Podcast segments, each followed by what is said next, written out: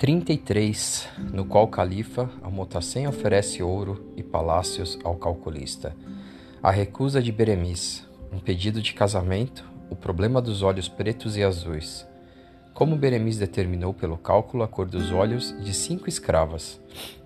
Terminada a exposição feita por Beremis sobre os problemas propostos pelo sábio libanês, o sultão, depois de conferenciar em voz baixa com dois de seus conselheiros, assim falou pela resposta dada, ó calculista, a todas as perguntas fizeste jus ao prêmio que te prometi. Deixo, portanto, a tua escolha. Queres receber 20 mil dinares de ouro ou preferes possuir um palácio em Bagdá? Desejas o governo de uma província ou ambicionas o cargo de vizir na minha corte? Rei generoso, respondeu Beremice, profundamente emocionado. Não ambiciono riquezas, títulos, homenagens e regalos, porque sei que os bens materiais nada valem. A fama que pode advir dos cargos de prestígio não me seduz, pois o meu espírito não sonha com glória efêmera do mundo. Se é vosso desejo tornar-me, como disseste, invejado por todos os muçulmanos, o meu pedido é o seguinte: desejo casar-me com a jovem Telassim, filha do sheik Yazid Abdul Hamid. O inesperado pedido formulado pelo calculista causou indizível assombro. Percebi pelos rápidos comentários que pude ouvir que todos os muçulmanos que ali se achavam não tinham mais dúvida alguma sobre o estado de demência de Beremiz. É um louco esse calculista, murmurou atrás de mim o velhote magro de túnica azul. É um louco, despreza a riqueza, rejeita a glória para casar-se com uma jovem que ele nunca viu. Esse moço está alucinado, concordou o homem da cicatriz. Repito, alucinado. Deseja uma noiva que talvez o deteste por Alá ao Latif. E a baraca do tapetinho azul? Comentou em surdina. Com certa malícia o capitão Sayeg. E a baraca do tapetinho? Qual baraca, qual nada? protestou o velhinho, falando muito baixo. Não há baraca capaz de vencer um coração de mulher. Eu ouvi aqueles comentários proferidos em surdina fingindo que estava com a atenção muito longe dali. Ao ouvir o pedido de Beremis, o califa franziu a testa e ficou muito sério. Chamou para seu lado Sheikh Yazid e ambos, o califa e o pai de Telassim, conversaram sigilosamente durante alguns instantes. Que poderia resultar daquele grave conluio? conluio? Estaria o Sheikh de acordo com o inesperado noivado de sua filha? Decorridos alguns instantes, o califa assim falou, em meio de profundo silêncio.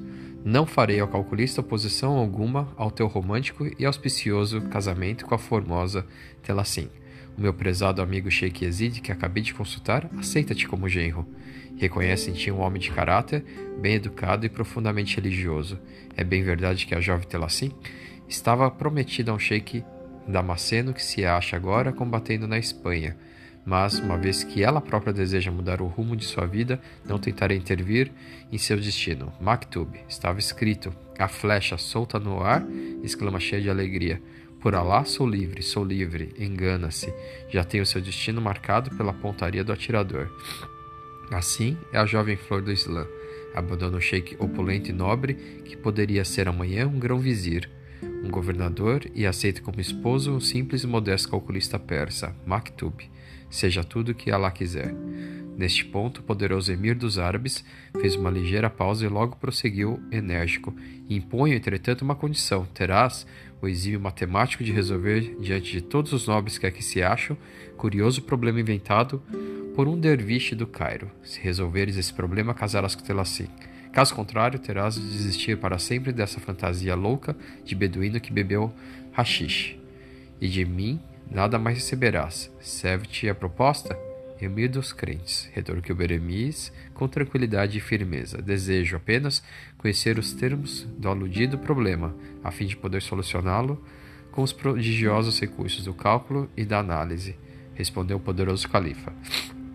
O problema, na sua expressão mais simples, é o seguinte: tenho cinco lindas escravas. Comprei-as há poucos meses, poucos meses de um príncipe mongol. Dessas cinco encantadoras meninas, duas têm os olhos negros. As três restantes têm os olhos azuis.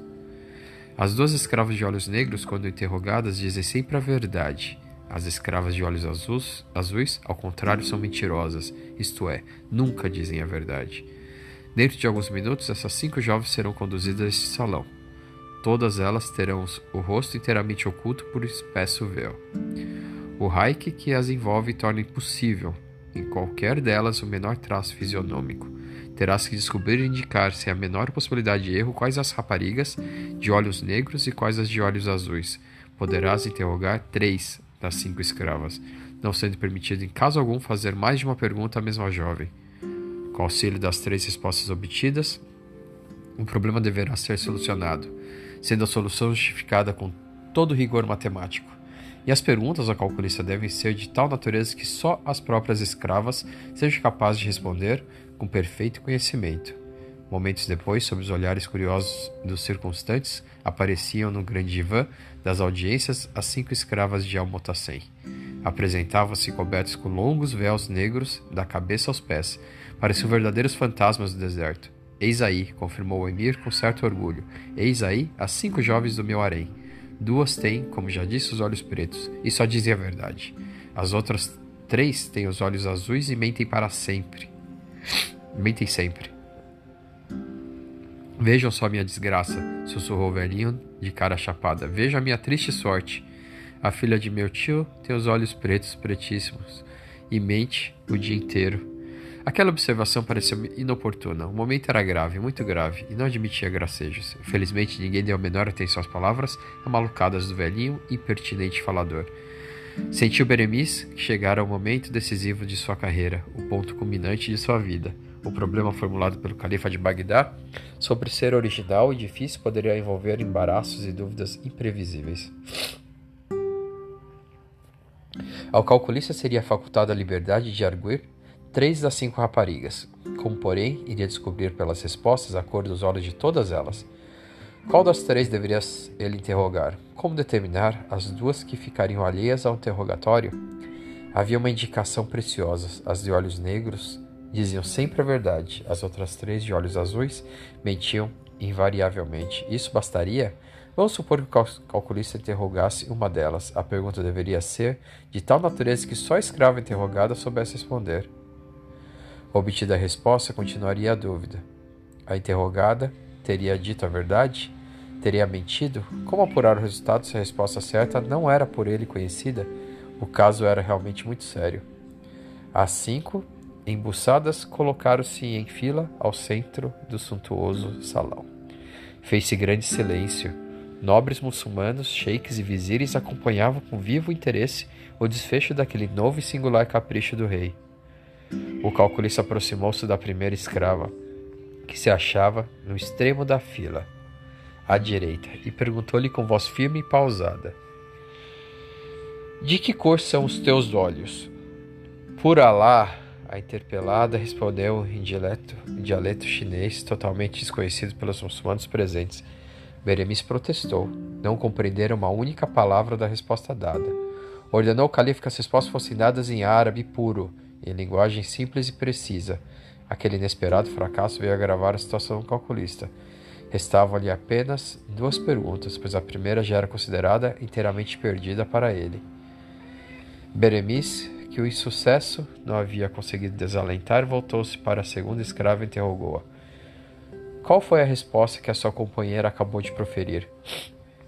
Disse a segunda escrava. As palavras dela foram: Os meus olhos são azuis. Essa resposta nada esclarecia. A segunda, escrava teria dito a verdade ou estaria mentindo? E a primeira, quem poderia confiar em suas palavras? A terceira escrava, que se achava no centro da fila, foi interpelada a seguir pelo calculista da seguinte forma: De que cor são os olhos dessas duas jovens que acabo de interrogar? A essa pergunta, que era, aliás, a última a ser formulada, a escrava respondeu: A primeira tem os olhos negros e a segunda olhos azuis. Seria verdade? Teria ela mentido? O certo é que Beremiz, depois de meditar alguns minutos, aproximou-se tranquilo do trono e declarou: Comendador dos crentes, sombra de, de Alá na terra, o problema proposto está inteiramente resolvido e a sua solução pode ser anunciada com absoluto rigor matemático. A primeira escrava à direita tem olhos negros, a segunda tem os olhos azuis, a terceira tem os olhos negros e as duas últimas têm olhos azuis. Erguidos os véus retirados pesados, Raix As jovens aparece, apareceram sorridentes, os rostos descobertos. Ouviu-se um ialá e espanto no grande salão. Inteligente Beremiz havia falado com precisão admirável a cor dos olhos de todas elas. Pelos méritos do profeta, exclamou o rei, já tenho proposto esse mesmo problema a centenas de sábios ulemás, poetas e escribas, e afinal, esse modesto calculista é o primeiro que consegue resolvê-lo. Como foi ao jovem que chegaste a essa solução? De que modo poderás demonstrar que não havia na resposta final a menor possibilidade de erro? Interrogado desse modo, pelo generoso monarca, o homem que calculava assim falou. Ao formular a primeira pergunta, qual a cor dos seus olhos, eu sabia que a resposta da escrava seria fatalmente a seguinte: Os meus olhos são negros. Com efeito, se ela tivesse os olhos negros, diria a verdade, isto é, afirmaria: Os meus olhos são negros. Tivesse ela os olhos azuis, mentiria, e assim, ao responder, diria também: Os meus olhos são negros. Logo, eu afirmo que a resposta da primeira escrava era uma única, forçada e bem determinada: os meus olhos são negros. Feita, portanto, a pergunta, esperei pela resposta que previamente conhecia.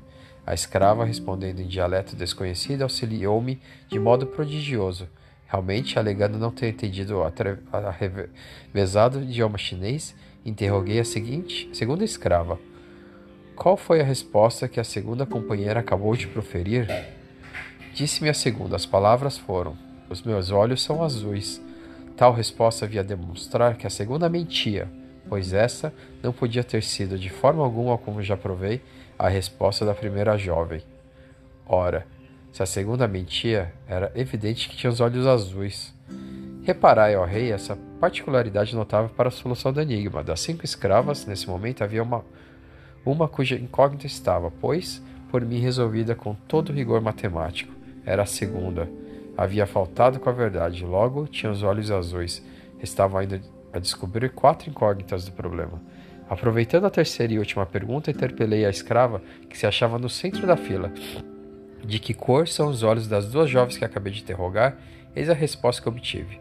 A primeira tem olhos negros e a segunda tem os olhos azuis. Ora, em relação à segunda, eu não tinha dúvida, conforme já expliquei. Que conclusão pude tirar, então, da terceira? Resposta muito simples. A terceira escrava não mentira, pois confirmara que a segunda tinha os olhos azuis. Se a terceira não mentira, os seus olhos eram negros, e as suas palavras eram a expressão da verdade, isto é, a primeira escrava tinha também os olhos negros. Foi fácil concluir que as duas últimas, por exclusão, a semelhança da segunda, tinham os olhos azuis. Posso asseverar, ó Rei do Tempo, que nesse problema, embora não apareçam fórmulas, equações ou símbolos algébricos, a solução para ser certa e perfeita deve ser obtida por meio de um raciocínio puramente matemático. Estava resolvido o problema do califa. Outro, muito mais difícil, Beremi seria em breve forçado a resolver. Tê-la assim, o sonho de uma noite em Bagdá. Louvado seja lá que criou a mulher, o amor e a matemática.